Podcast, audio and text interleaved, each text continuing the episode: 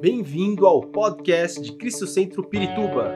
Para ficar sabendo sobre tudo de nossa igreja, acesse cristocentro.org.br ou siga-nos através do Facebook e Instagram como Cristo Centro Pirituba. Você também pode ver essas e outras pregações no formato vídeo em YouTube barra Cristo Centro Pirituba Oficial. Seja bem-vindo à nossa casa apostólica.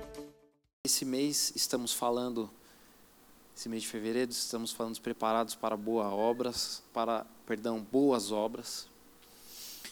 E eu eu confesso para vocês que Deus tem tratado comigo sobre essa questão de boas obras num âmbito muito interessante, porque uh, ao decorrer do mês vários eventos aconteceram na minha vida que foram questionando algumas coisas, né? Como por exemplo, qual é o meu propósito? Porque boas obras é uma parte de quem eu sou. Porém, é, é interessante que quando a gente vai lá em Efésios 2:10, que é o versículo desse mês, e eu queria abrir eu queria abrir lá em Efésios 2:10, se a gente puder abrir. Vocês estão animados? Ah, gostei, hein? Até o final do culto vocês têm que estar dando glória a Deus, pulando da cadeira. Amém? Ah, eu quero ver, hein? Bom, vamos lá. Pois somos feitura dele, criação de Deus realizada em Cristo Jesus, para fazermos boas obras, as quais Deus preparou antes para nós as praticarmos. O que eu que a gente consegue interpretar sobre esse versículo? Bom, em primeiro lugar, óbvio, somos criações, fomos criados por Deus. E essa criação realizada em Jesus Cristo, que é não somente somos a consequência do ato de Jesus Cristo nos criar. Porque quando Deus ele dá uma ordem, o seu filho ele executa essa ordem. É basicamente aquilo que ele está falando aqui, que a obra realizada por Jesus Cristo somos nós. Amém? E bom, eu tenho bastante coisa para falar aqui, eu não vou demorar porque, como eu falei, Deus falou comigo ao longo, desde o meio de janeiro, Deus vem falando isso comigo, então eu estou bastante empolgado. Né? Mas amanhã ninguém trabalha, né? Então, é, são só dois. Então a gente tem a noite inteira aqui para poder. Brincadeira. Mas se pudesse, né, seria bom. e Deus preparou, e Deus nos preparou através de Jesus Cristo para fazermos boas obras. E Deus preparou com antecedência essas boas obras para praticarmos. Vamos lá, vamos simplificar. Fomos criados para boas obras e essas boas obras, elas já foram preparadas antes da gente nascer. então as boas obras, elas são parte de quem nós somos.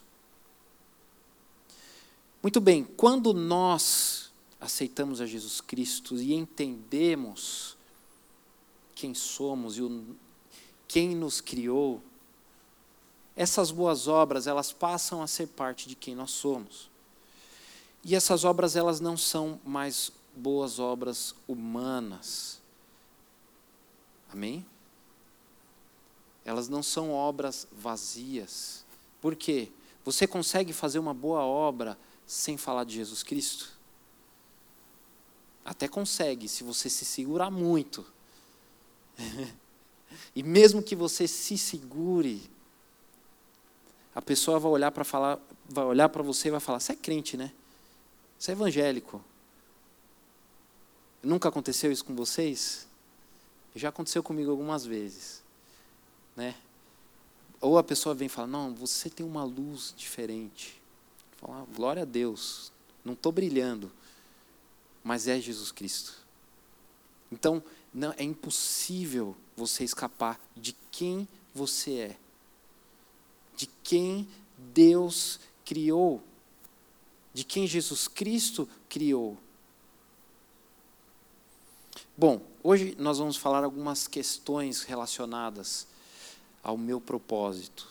E eu quero entrar mais na nossa relação de na nossa relação com o mundo e o nosso crescimento lá desde o nosso nascimento. Eu vou, eu vou tentar, eu vou aprofundar, mas não vou aprofundar muito porque senão dá uma conversa muito longa e aí a gente né, não vai ter muito tempo, infelizmente.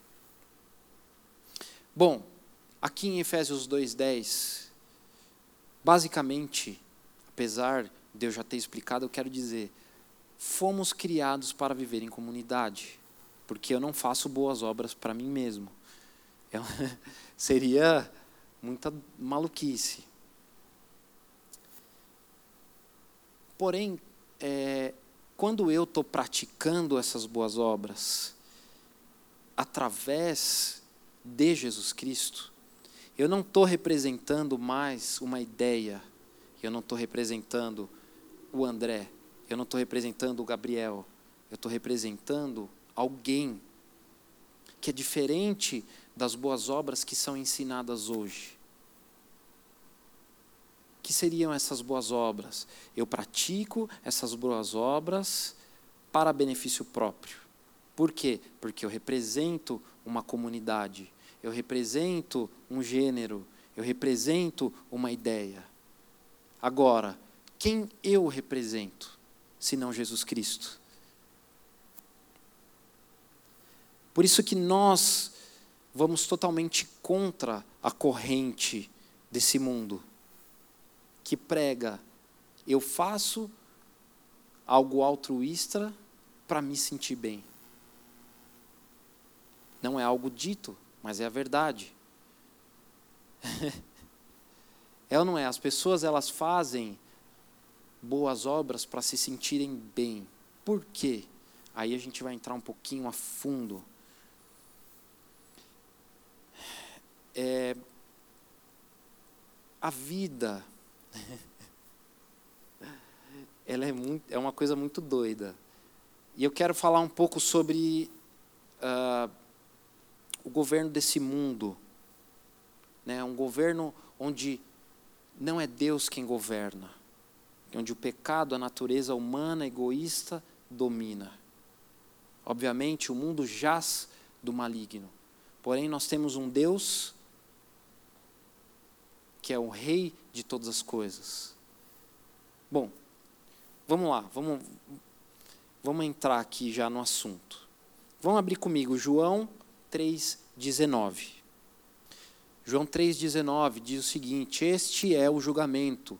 A luz veio ao mundo, mas os homens amaram as trevas e não a luz, porque as suas obras eram más. De quem as obras eram más? Do homem, da natureza humana, do pecador, do pecado. Vamos abrir comigo Romanos 12, 2. Aqui a gente já vai começar a entender algumas coisas sobre nós mesmos. É uma passagem bastante conhecida. Não se amoldem ao padrão deste mundo, mas transformem-se pela renovação da sua mente, para que sejam capazes de experimentar e comprovar a boa, agradável e perfeita vontade de Deus. Amém. Ouviu um amém? Oh, glória a Deus. Quer dizer, aqui, esses dois versículos, eles são um contraponto, um contradiz o outro. Nós não podemos nos amoldar a esse mundo. Quando nós nascemos, e aqui eu quero entrar na nossa vida em sociedade, vou aprofundar um pouquinho né, e, e, e trazer um pouquinho da análise que eu fiz. E é pena que a, a, a psicóloga que a gente tem aqui ela não está aqui hoje para me corrigir se eu estiver errado. Mas eu estava tentando analisar um pouco daquilo que causa em nós algumas coisas. Aquilo que traz um choque para nós quando a gente fala, quando eu pergunto para uma pessoa qual é o seu propósito e o que você veio fazer aqui nessa, nessa terra. Quando você olha no espelho, o que você vê? Bom, naturalmente, quando a gente nasce, em primeiro lugar, a gente nasce quando queremos nascer. É ou não é? Um bebê não nasce antes do momento que ele, de, que ele deve nascer, salvo alguns casos de emergência, né? Mas naturalmente um bebê nasce quando ele quer nascer, quando é o tempo certo dele nascer. Bom, o bebê começa a engatinhar quando é o tempo certo para que ele comece a engatinhar. É ou não é? Ele começa a andar quando é o tempo dele, quando é o tempo certo. E os pais, a sociedade, espera, é ou não é? Fica, ai, ela está engatinhando. Ai, meu Deus, logo, logo está andando. Aí quando começa a andar e correr, né? Fala, meu, essa criança não para. Mas a criança, ela começa a andar no tempo que ela deve andar. Falar, então, quando fala as primeiras palavras, quando começa a falar, a sociedade espera o momento em que nós começamos a andar, em que nós começamos a falar, em que nós começamos, como eu posso dizer, a crescer e nos comportarmos como pessoas. Muito bem. A partir daí, vira uma montanha russa. Porque daí nada mais é no nosso tempo. é ou não é? As coisas nunca mais acontecem no nosso tempo. Hoje em dia, então, você tem bebês de meses já na escola, numa creche, no meio, no meio de diversas crianças de diversas idades, aprendendo diversas coisas, acelerando o seu tempo, o processo natural. Aí você cresce, vai para a escola, começa a interagir, aí você vai para uma faculdade, aí você começa a trabalhar eu acho que todos vão concordar. Nada nos prepara para isso. É ou não é? O que nos prepara? Porque quando você começa a trabalhar, você fala: Meu, o que está acontecendo? A gente começa, obviamente, a aprender as coisas. E leva um tempo para que possamos dominar as coisas. Mas hoje, quem espera que nós tenhamos esse tempo? Que empresa chega e fala: olha, você pode errar, você pode. Seria, olha, a empresa ideal. Hoje não há mais tempo. Então a gente começa a correr, a tentar, a viver uma vida de tentar entender o que está acontecendo. A faculdade não te prepara para a vida que você vai ter.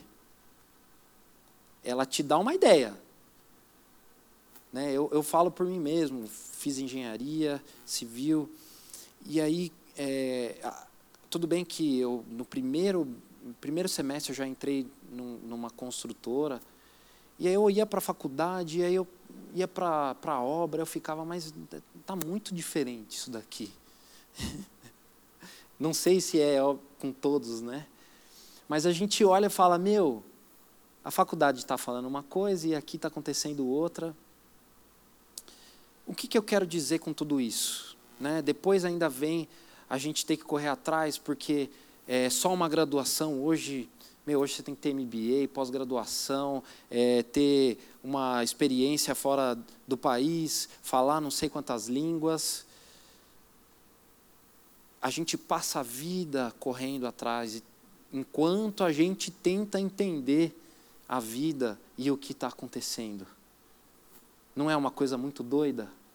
Agora, o que isso causa em nós? É ou não? Por exemplo,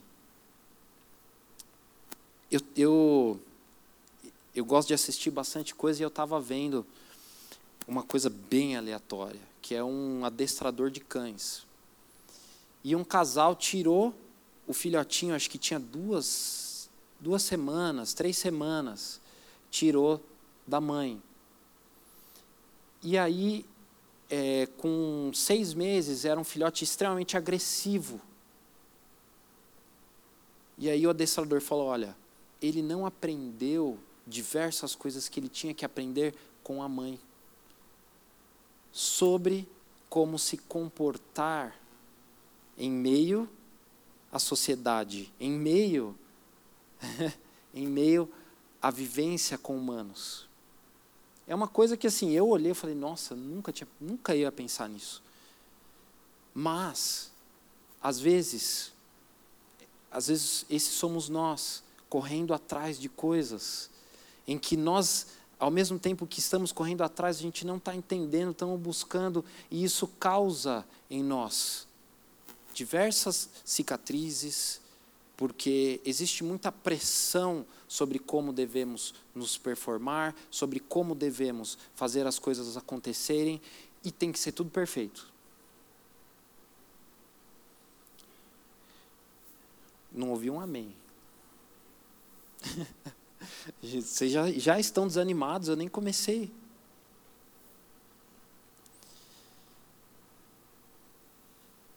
Bom, em resumo, a sociedade é um contra o outro, porque é uma competição, tentando entender o que está acontecendo, tentando chegar a um lugar que não se sabe exatamente onde é.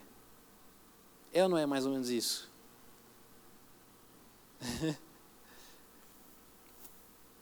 e eu vou dar um exemplo claríssimo para vocês. É, eu vi um vídeo, e depois até o Fefe mandou para mim esse vídeo, né, e eu falei, cara, é isso. Isso demonstra exatamente, em primeiro lugar, o espírito de confusão que existe e as marcas que isso causa na gente. É uma, é uma mulher sentada no carro dela, eu acredito que ela fez eh, essa análise e ela disse: coisas que não fazem sentido em 2022. Black Lives Matter. Né? Não sei quantos de vocês acompanham isso. Black Lives Matter. Black Lives importam, a menos que seja num útero. Direito das mulheres vira o direito da sociedade, mas não há uma pessoa que possa definir o que é ser uma mulher. Devemos confiar na ciência, mas, não, mas negar a biologia básica da humanidade. Amor é amor, a menos que você ame a Deus e o seu país. Então você se torna um extremista de direita. Vivemos numa sociedade tolerante que não julga por raça, por cor, por religião e gênero, a menos que você seja branco e cristão. E aí você já era. Numa sociedade onde todo mundo acha que sabe tudo, demonstra o quanto ninguém entende nada do que está acontecendo. É ou não é? Bom, por que, que eu quero dizer isso? Essa confusão que vivemos, que agravou, né, porque é algo que vem já dos últimos 15, 20 anos para cá, acho que um pouquinho mais. Isso gera tudo aquilo que temos vivido: depressão, tristeza profunda, amargura, toda a confusão da nossa sociedade. São muitas marcas que carregamos por tentar alcançar algo que nós não sabemos o que devemos alcançar. E não sabemos como fazer.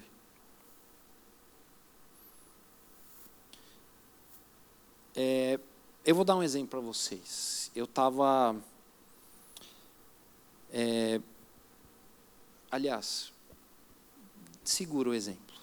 Dá uma segurada quero trazer alguma coisa antes. Quando você olha no seu espelho, o que você vê? falei um pouquinho sobre marcas. Você vê, é, lógico, alguns já veem algumas rugas, né, algumas marcas de expressão. Não. Mas o que você vê mais profundo sobre as marcas do seu passado, do seu presente ou o anseio, o medo do futuro? Você consegue fazer essa análise quando você olha para você mesmo? Porque se nós olhamos para nós mesmos, né, e, e, e eu falo por mim, eh, aí vem o exemplo, essa semana estava numa obra, essa semana não, faz duas semanas, três, três semanas, estava em cima do andaime, aí eu escorreguei, bati a boca, cortei minha boca. Né? Ninguém nem viu, acho que ninguém. Tudo bem que eu fiquei uma semana com um beiço, parecia Beyoncé, assim, um beição. Acho que ninguém viu, ainda bem. E eu tive que levar alguns pontos. E, e aí eu peguei, fiquei olhando no espelho assim, ficou uma marquinha. Não ficou uma marca muito, né? Não dá nem para ver. E aí eu fiquei pensando, falei, poxa, essa é uma das marcas da minha história. Né? É, eu sei que é uma coisa muito doida, né? Nem todo mundo olha para o espelho e pensa essas coisas.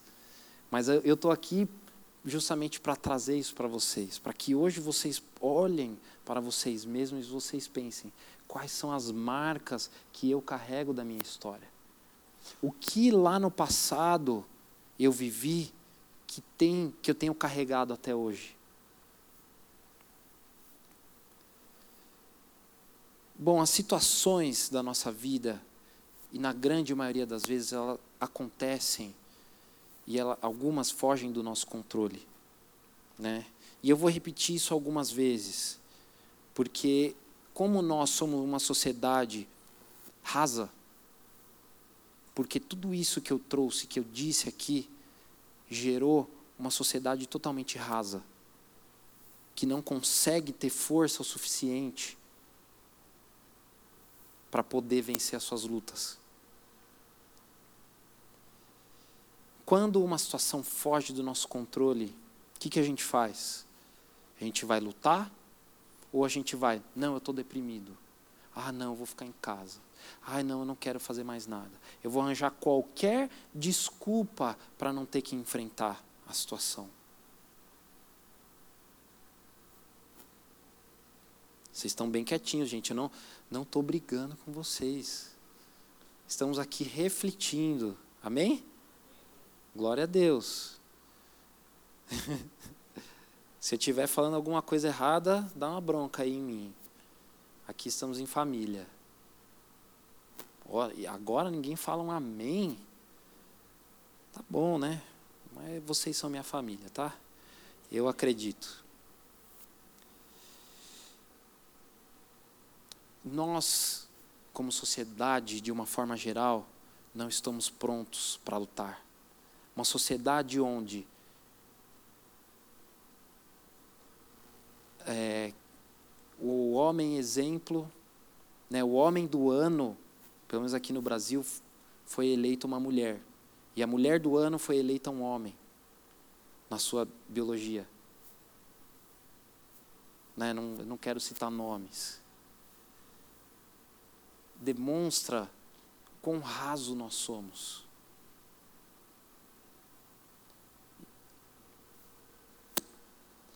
Bom, quando aceitamos Jesus Cristo, isso é um pouquinho mais intenso. É ou não é? Não estou dizendo a parte de raso, né? Óbvio, mas as nossas lutas, elas se intensificam. Sabe o porquê? Porque o mundo nunca vai aceitar a gente. O mundo. Amém, gente? O mundo nunca vai aceitar algo que vai contra aquilo que eles estão pregando. Enquanto nós estamos pregando o amor, viver em sociedade, isso aparentemente o mundo parece fazer. Mas a verdade é que eles pregam é cada um por si e cada um tem a sua ideia daquilo que quer, aquilo que quer ser, e não importa a pessoa que está do teu lado, ela tem que te aceitar. Você tem que aceitar. Bom, nós nunca seremos aceitos porque nós não representamos a nós mesmos, nós representamos alguém além de nós mesmos. E hoje a sociedade ela ensina que eu represento quem? Eu. Só eu. Aquilo que eu quero ser. Eu estava vendo, é, sem brincadeira, gente, estava vendo algo que me deixou assim. No Rio de Janeiro, uma pessoa levando a outra para passear com uma coleira de cachorro. Pessoa se identifica como um cachorro no meio do shopping. E isso é impressionante. é impressionante ao ponto. Olha o ponto a que nós chegamos. A pessoa para não ter que lidar com a vida, por quê? Porque a vida ela, ela assusta a gente correr atrás de algo que a gente não sabe para não ter que lidar com isso, ela, ela foge disso completamente. Porém, Jesus, ah, Jesus, Jesus ele foi fantástico nisso. Ele tratou seus apóstolos nessa questão de uma forma fantástica. Pode parecer que não, e a gente vai ler um versículo aqui que é, às vezes a gente não vai entender, mas eu vou explicar aqui, porque é, Jesus era embaçado, gente. Vão abrir comigo, João 21, 15. Quero ler do 15 ao 17. Não, é João 21, 15.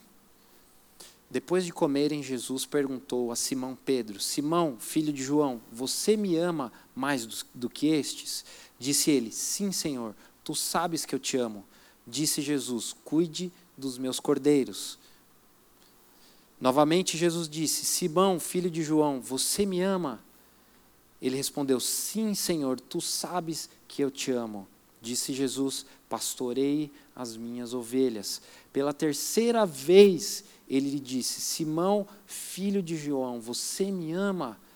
Pedro ficou magoado por Jesus ter lhe perguntado pela terceira vez: Você me ama? E ele disse: Senhor, tu sabes todas as coisas e sabes que te amo.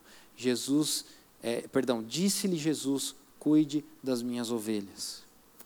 Aqui Jesus está tratando Pedro. O tratamento de Jesus, às vezes, é um tratamento de choque, né? e acontece com a gente. Quando Jesus chega para Pedro você me ama? Sim, te amo. Então cuida dos meus. Quer dizer, se você me ama, você vai cuidar daqueles que são meus. Aqui Jesus, o que, que ele está separando para Pedro? O melhor. É ou não é? Pedro não está enxergando. Pedro está enxergando o quê? Pô, Jesus está com dúvida sobre eu, sobre o que eu, eh, sobre eu amar Ele. Enquanto Jesus está separando para Ele cuidar dos outros, dos seus filhos, das suas ovelhas. E aí demonstra quão raso era Pedro. O quão despreparado era Pedro. E ali Jesus, ele começa a curar Pedro. Porque assim, naquele momento, ele foi, foi logo um momento em que Jesus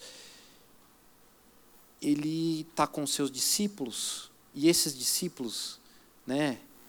Logo depois que Jesus é crucificado, o que acontece com eles? Eles fogem, eles somem, se escondem. E aí Jesus aparece, eles se reúnem. Naquele momento, Jesus começa a tratar os seus discípulos, a curar as suas feridas, a cicatrizar os seus problemas. Quer dizer, eles estiveram três anos com Jesus. Durante esses três anos eles foram tratados.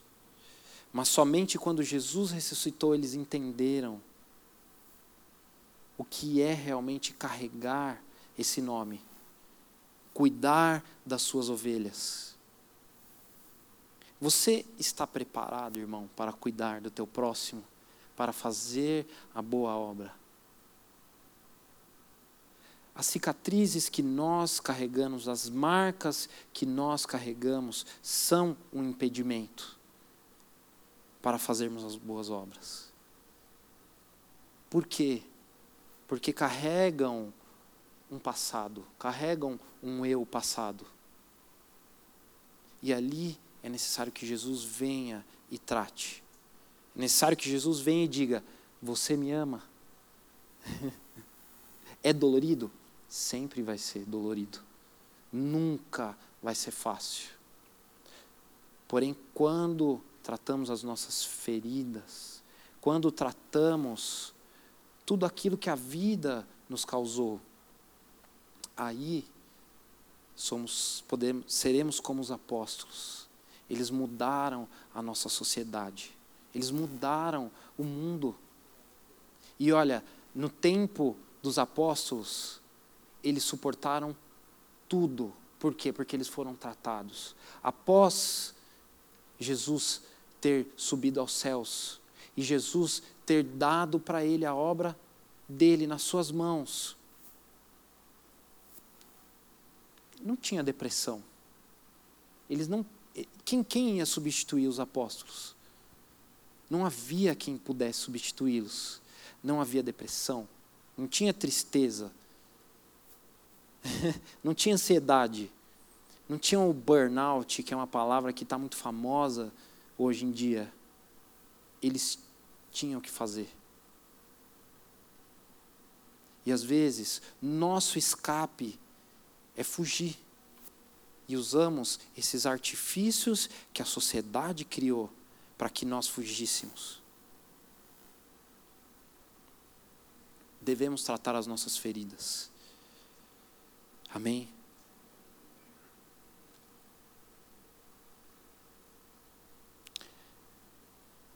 Coloque-se de pé.